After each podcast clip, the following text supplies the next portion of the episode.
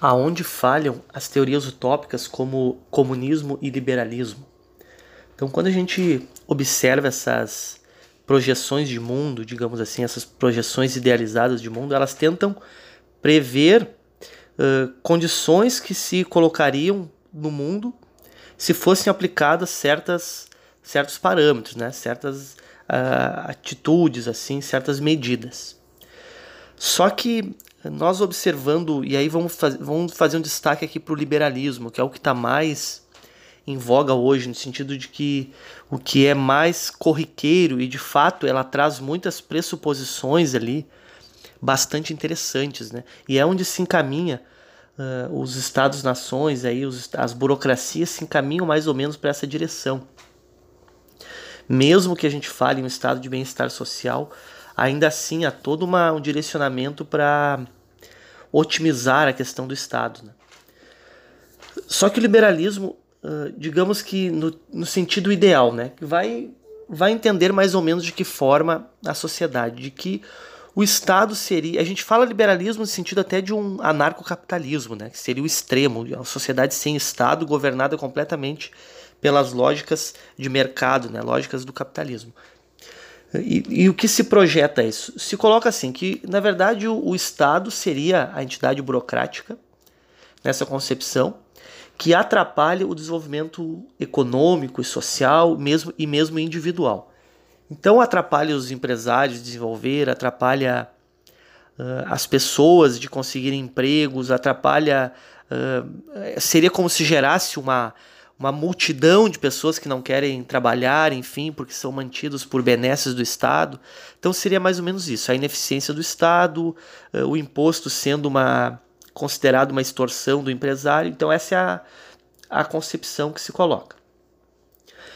E digamos que a gente pode, como modelo, como a tipo ideal de observação, a gente tira algumas lições que podem ser utilizadas aí.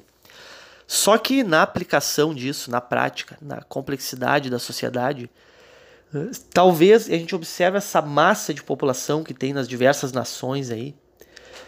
E se a gente compara com outro período histórico, com outro modelo de sociedade que era a feudal, muito possivelmente essa lógica de que o, a, o mercado estando completamente livre, sem nenhum atrapalho, nenhum entrave, obstáculo estatal, que então as pessoas buscariam suas profissões de forma mais fácil, se colocariam no mercado de forma mais eficiente.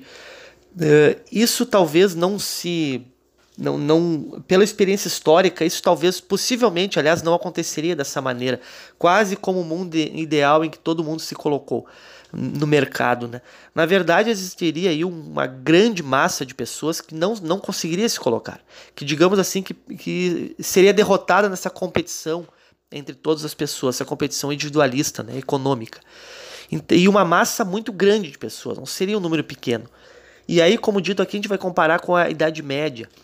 Se nós fizermos uma observação, a Idade Média, de certa forma, o Estado ali era praticamente mínimo, né? que era um Estado policial que ele basicamente fornecia uma segurança e mais ou menos ainda algo parecido com uma poder, poder judiciário ali, muito fraco, muito enfraquecido também. Porém, o Estado não concedia assim nem uh, ser, direitos ou serviços como saúde, educação, nem sequer isso tinha. Então era uma então as coisas funcionavam mais ou menos dessa maneira.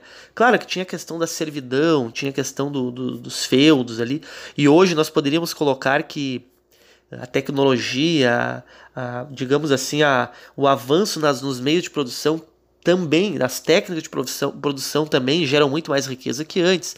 Tudo bem, estamos fazendo essa consideração.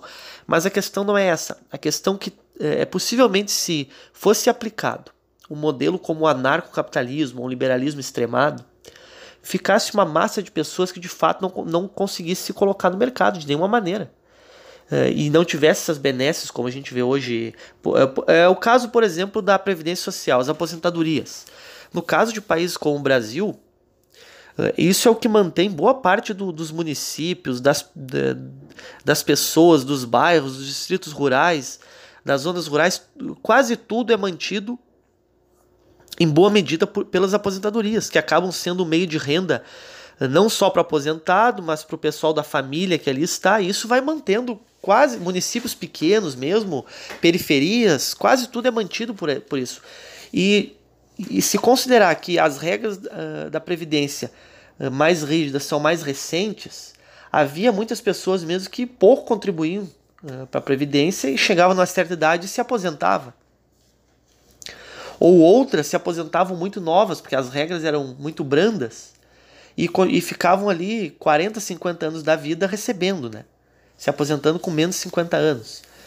Ah, então, essa, essa é uma renda que mantém ah, uma certa qualidade de vida mínima nessas, nesses municípios e mantém mesmo a estrutura que a gente conhece hoje de sociedade.